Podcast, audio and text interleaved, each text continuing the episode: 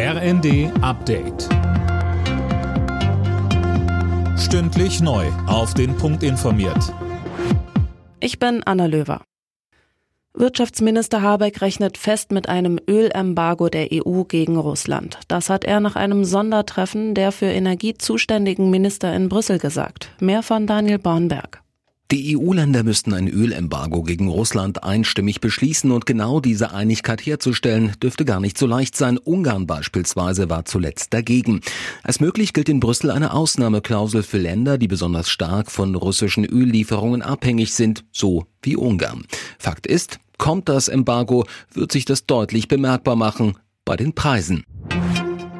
Bundeskanzler Scholz wird weiterhin nicht in die Ukraine reisen. Im ZDF erklärte er, der Grund dafür sei noch immer die Absage der Ukraine an einen Besuch des Bundespräsidenten Steinmeier Mitte April. Das stehe seinem eigenen Besuch im Wege, so Scholz.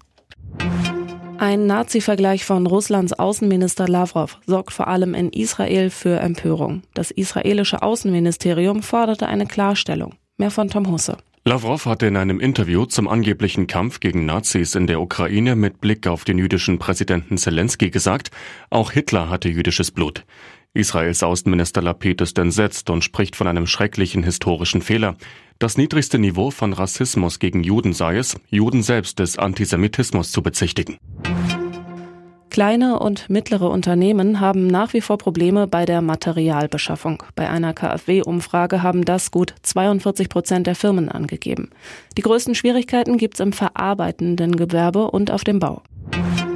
In der ersten Fußball-Bundesliga hat RB Leipzig auswärts verloren und zwar mit 1 zu 3 gegen Borussia Mönchengladbach. Bayer Leverkusen hat mit 2 zu 0 gegen Eintracht Frankfurt gewonnen. Alle Nachrichten auf rnd.de